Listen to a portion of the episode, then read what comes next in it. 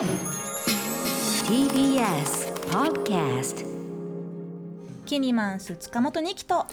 五十嵐大がお届けしています明日のカレッジこの時間は明日のカレッジが注目するあらゆる分野のチェンジメーカーをご紹介するネクスターズルーム今日はキヤスクというオンラインサービスを手掛ける株式会社コワードローブの前田哲平さんがスタジオにいらっしゃっています前田さんよろしくお願いしよますろしくお願いします。よろしくお願いしま。す。はい、まずは前田さんのプロフィールからご紹介しましょう、えー前田さんは1975年生まれの福岡県のご出身。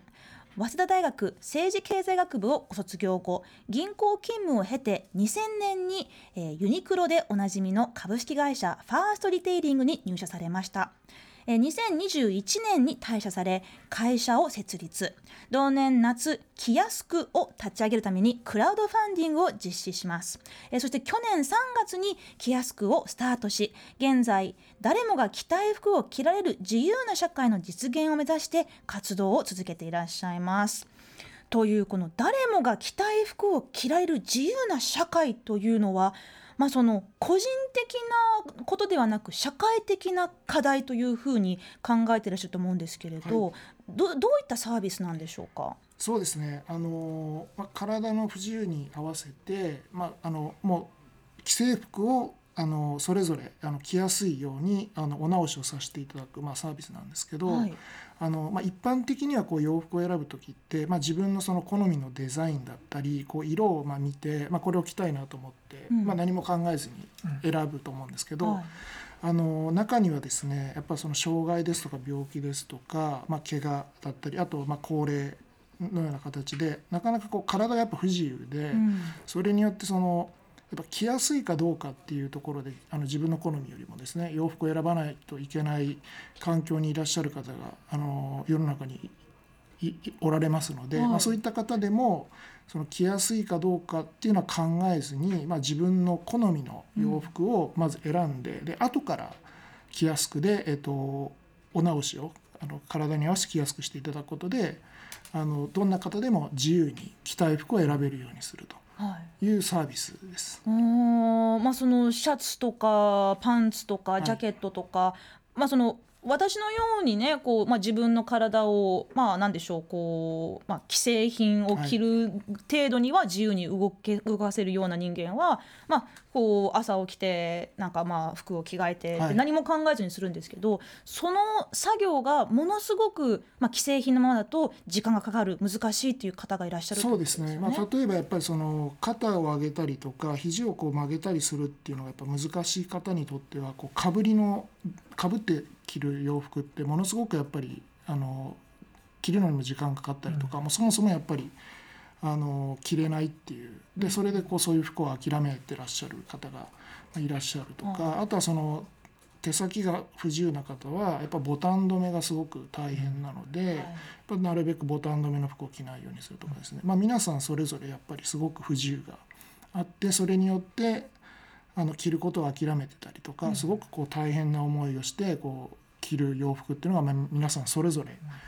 あのやっぱりあるんですよね。なるほど、はい。じゃあそのこういったそのお直しをその人の体のニーズに合わせてするサービスがなかった頃は皆さんどうされてたんですか、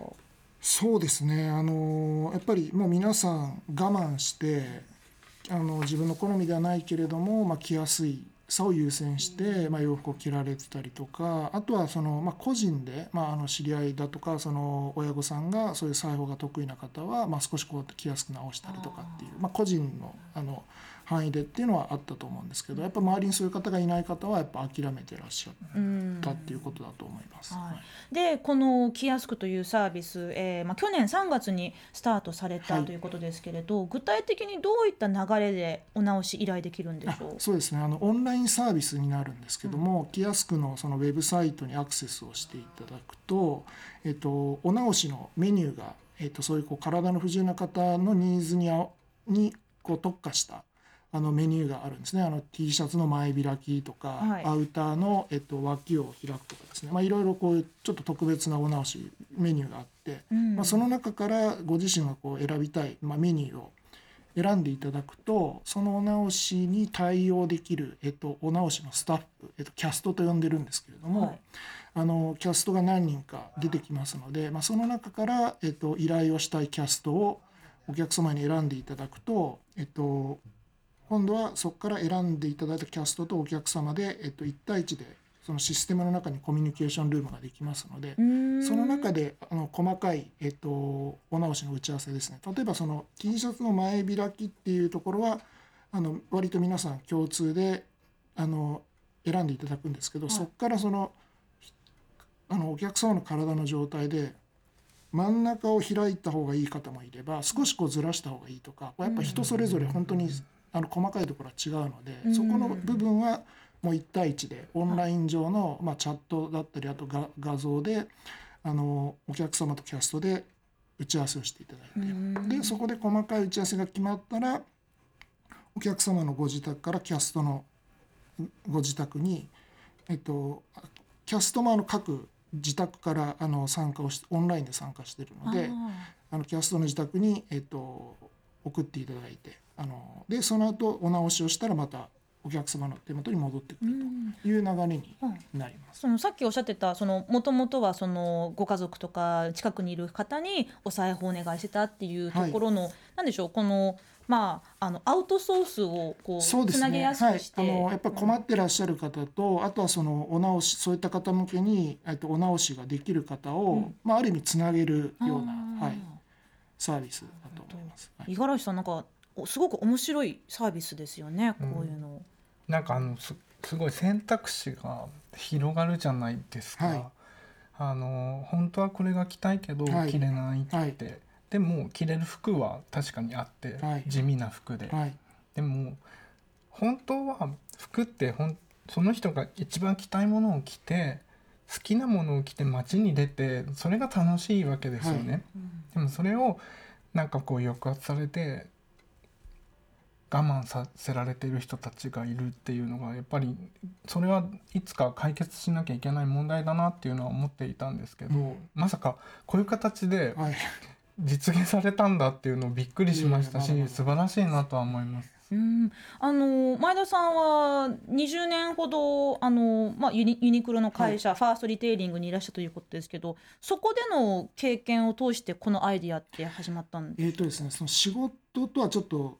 違うところでなんですけどその会社の中に、えっと、聴覚障害を持ってるあの同僚がいまして、はい。でその方とちょっとお話をたまたま知り合ってお話をする機会があった時にその方はあの耳の障害なんでその、えっと、体が不自由ってことはなかったので洋服の脱ぎ着には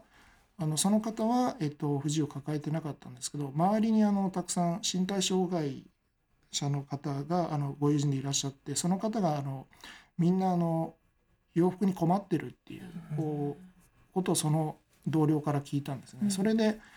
あのどういうことなのかなっていうのを、まあ、もっとあの理解したいなっていうふうに、まあ、思ってそれであの、まあ、仕事とはちょっと別でこどちらかというと個人的な活動で、まあ、あのやっぱちゃんと知りたいなっていうことで、まあ、うんたくさんの当事者の方にあのその洋服の困りごとをヒアリングするっていうのを、まあ、始めたのが、まあ、まずあのちょっとこういうあのことをやるきっかけに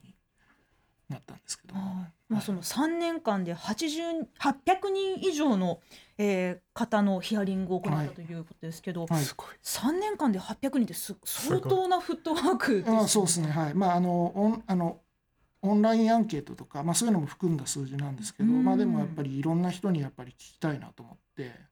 あの、まあ、気づい最初からその何百人っていうあのことを目標にやったわけじゃないんですけど、まあ、気づいたらやっぱどんどん聞きたいな聞きたいなと思うようになってうん。気づいたらたくさんの人に聞いていたっていうような感じなんですけど。実際にそのリアルな声を聞いたことで、あのどんな発見などがありましたか？そうですね。やっぱりあの皆さん共通して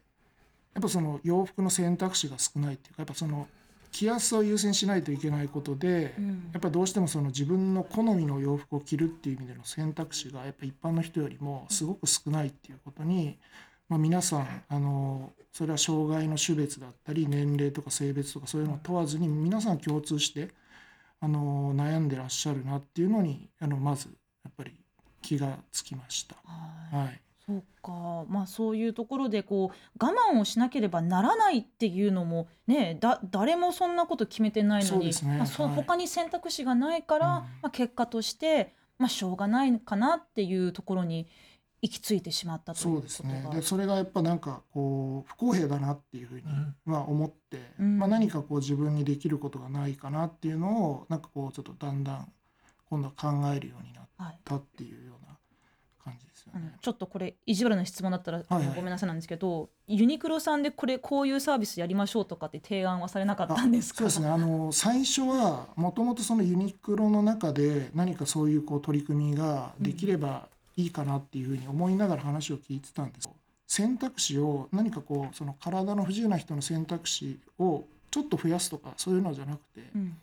もうなんか全く同じにする方法がないかなっていうふうにちょっと考えるようになったんですよ。全く同じ。全く同じですよね全く同じもう選択肢の数を同じにすることができないかなって思っ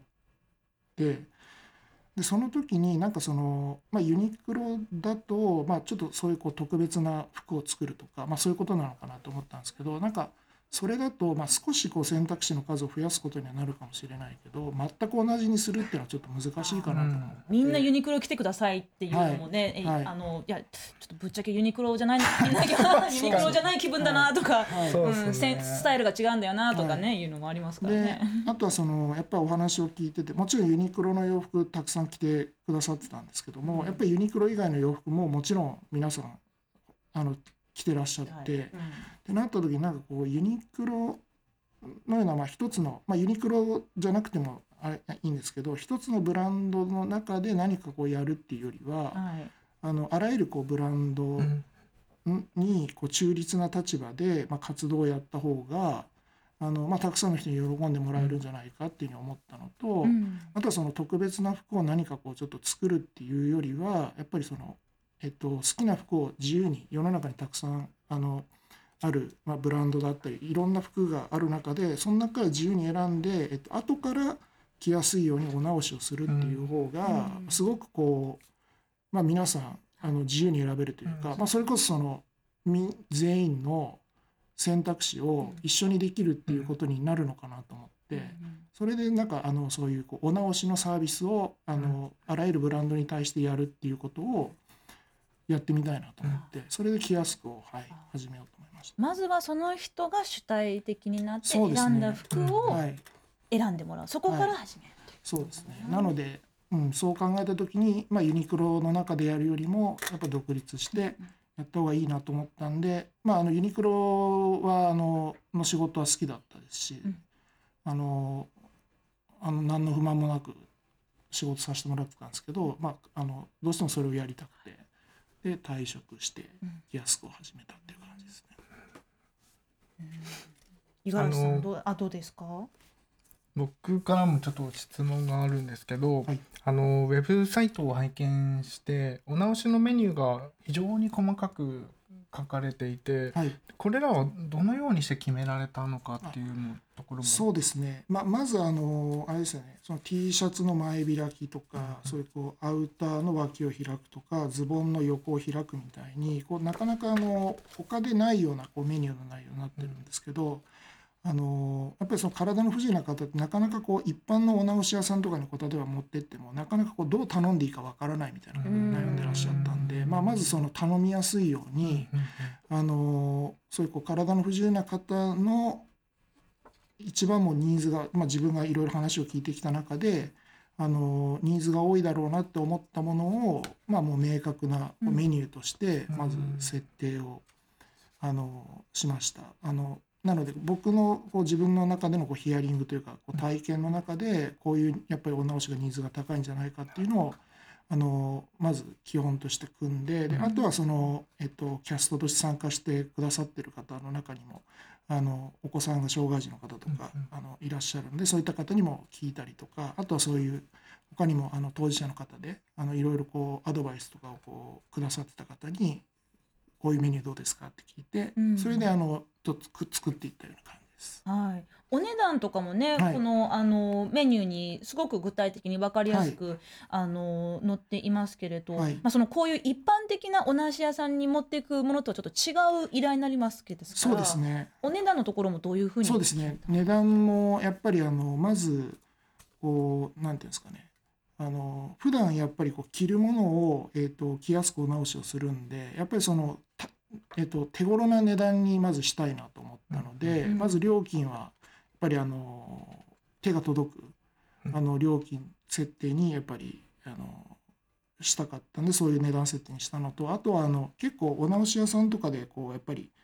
えっ、と行くと何円からとかっていうふうにこう結構書いてて。あーありますね。はい。結局いくらになるのかちょっと怖くてお願いできないなみたいなあるじゃないですか。あるある。でそういうのをやっぱりこうどうしてもあのそういうこう壁をあのなくしたいなと思ったんで、うん。もうあのはっきり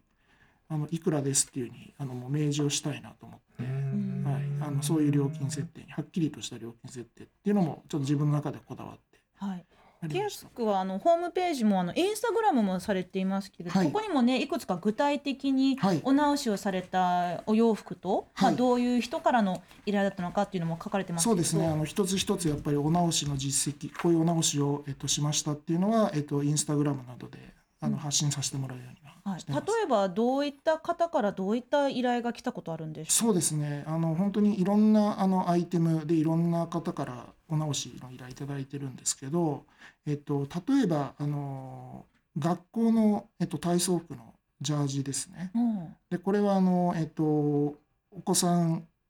の、えっと、死体不足が不自由なお子さんのお母さんからオーダーを、えっと、いただいたんですけれども、うん。えっと、両サイドを、えっと、ジッパーをつけてこう開けるようにしたんですけど、外側をですね。はい。であのこれはあの足にやっぱ足が不自由なんで普段あの両足に装具足をこう保護する装具をつけてらあのらっしゃってて、今までってそのジャージ体操服でジャージを脱ぎ着する時にあの一回その装具を外してでジャージを着てでまた装具をはめてでまた今度脱ぐ時は装具を外してで脱いでっていうふうにあのそれをやっぱりあの先生とかあの親御さんとかにサポートしてもらって、あのやっぱり来てたあのお子さんがいらっしゃるんですけどそれをあの、まあ、ジャージあの横にジッパーをすることでまずその装具をはめずにあ装具を外さずに脱いだり着たりっていうのがまずできるようになってすごくそのえっと大変さがなくなったっていうのとあとはそのえっとまあ、小学生のお子さんなんですけどそのえっとジッパーの上げ下げまあただそれだけではあるんですけどもその子そのお子さんがやっぱそれを今まで全部やってもらってたのが、まあ、それを自分でやるっていう。でこれがやっぱそのお子さんからするとやっぱ自分でできるようになったっていううん。そういう達成感も超えられるようになったっていうことで。はい。まあそういう YouTube にあごめんなさいね。YouTube にもあの画像が上がっていますけれどあ、あはい。のその体操服ジャージの、はい。えー着やすくされた、えーものですけど本当にあのなんでしょうこうパッと見目立たないお直しをされていますよね。そうですね。まあ、当然お直しというものは目立たないものだと思うんですけれど、でもそうですね。やっぱその自分の好みの洋服を、えー、と着やすくするっていうことなんでやっぱそのデザインできるだけやっぱり変わらないようにするお直しをするっていうのはやっぱこだわってやってますよね。お直しをしたような、ああのお直しをしてる感がやっぱ出ないようにっていう、はい。今あの前田さんがおっしゃってたその人に頼っていたところを自分でできるようになったっていうところってやっぱこのこういったその変化のすごく大きなポイントなんだろうなって思うんですよね。五十嵐さんどう思いましたなんかこのジャージのズボンのところに同級生と同じジャージを着る喜びが得られたって、はい。はい。うん僕はここになんか集約されてる気がして、はい。こう自分は障害があるけどあるから他の人とちょっと違うんだって多分思ってたと思うんですよね、着替えるシーンで。でそれが積み重なっていくとやっぱり本人も辛いことになると思うんですよ。だけどこれを利用して同級生と同じジャージを自分で着れるようになったっていうのはその子の自己肯定感も高まるし、なんかそういう意味であのー着やすい服を提供するだけじゃなくてユーザーのなんかコンプレックスとか、うん。心の奥にある傷みたいなのを癒してあげるようなサービスなんだろうなってそうで思います。す。ね。その辺はやっぱこうやってて自分もそのまあもともとはその着たい服を着ていただくためのまあサービスということでまあ始めたんですけどやっぱりこうやっていく中で今あの五十嵐さん言ってくださったような自己肯定感を高めるような、うんまあ、ことだったりとかあとはその、えっと、お母さんがもともと若い時に着ていた、えっと、スーツを、えっと、重度障害児の娘さんのために、えっと、着やすくお直しをして今度は娘さんが着られるようにっていうお直しさせてもらったりとかもしたんですけどそういうこう思い入れのあるものを大切にずっと使えるようにするっていうこともあの含めてなんかいろんなそのなんかこう着やすくにはあのそういうこう力があるんだなっていうのは、あの自分自身あの初めて見てこういろんなことをこう気づかされてるなもともとのそのまあ描かれていたビジョンというか、はい。こういったそのまあ想定よりももっともっといろんなところに広がっているそうですね。はい。これからこのあのまあ着たい服を誰もが着られるような自由な社会というところを目指している中で、はい。あのさらにこうやってみたいこととか広げていたいきたい方向っていうのは何かありますか？そうですね、まあ、あのまずはやっぱりその、えっと、必要としている方が間違いなくいるサービスだっていうのはもうあの分かりましたので改めてですね確認できましたのでずっとこうやっぱあのまず今のサービスをずっとやり続ける必要な人のためにやり続けるっていうのはそうなんですけどあとはあれですねぱりこうお直しをこう毎回毎回していく中でやっぱりそのこう着やすい洋服こういう人たちにはこう着やすいあの洋服はこういう服ですよとかあとはあのそれによってこういう喜びがあのお客様え得てあの得られますみたいないろんなこうストーリーとかもやっぱり一つ一つにあるんで、うん。そういうこう着やすさのこういうこうエッセンスとあとそれにこの背景にあるストーリーみたいなのも含めてやっぱ全部やっぱりこう着やすくの中で留めておくのはもったいないのでやっぱりこれをやっぱ世の中にどんどんどんどんやっぱ発信をして、やっぱその既存のそのアパレルブランドの方とかにもこう参考にしてもらってやっぱその普段のものづくりとかその商売の中で皆さんやれることってそういう体の不自由な人のためにですねやれることって絶対あると思うんで、まあ、そういったこう方々にもこうヒントになるようなこう情報発信をどんどんしていってなんかこうみんながこう着られる世界っていうのをなんかこう着やすくだけが担うっていうよりは、まあ、着やすくの情報をこう起点に、まあ、みんなでこうやっていくっていうような,、なんかそういうふうなことをあの、まあ、やっていきたいというか、はい。あの目指していきたいなと思ってます。ね、なんか着やすくだけが特別なことをやってるってわけじゃなくて、もうどこに住んでいてもどんな身体的なニーズがあっても、はい。まあそこでこう当たり前の当たり前の権利としてね、はい。まあ、自分はこの服を着たいからちょっとこれ直してくださいよっていうことを、まあ、気軽に依頼できるっていう、まあ、それこそねその、まあ、お直しスキルがある人があのそういう依頼をはい。普通に受けても対応できるという、はい。そんなことがもっともっと広がっていけばね、はい。こんななんか「へえそんなのがあるんだ」っていうはい。反応、ま私もちょっと今日はすごくしてたんですけれど、なくなっていくといいなって思いますね。えーここまでのネクスターズルームは、えーカタカナで着やすくと書きます。体の不自由に合わせて既製の洋服を着やすくするお直しを依頼できるオンラインサービス着やすくを手掛ける株式会社コワードローブの前田哲平さんにお話を伺いました、えー気になった方ぜひ、えーオンラインでチェックしてみてください。前田さん今日はお話どうもありがとうございました。ありがとうございました。毎週月曜から木曜朝8時30分からお送りしているパンサー向井のフラット向井さん不在の木曜日を担当するヤーレンズのデイジュンの之介とどうも落合博満です。違います。奈良原正樹です。各週木曜日はヤーレンズのフラット。せーの聞いてね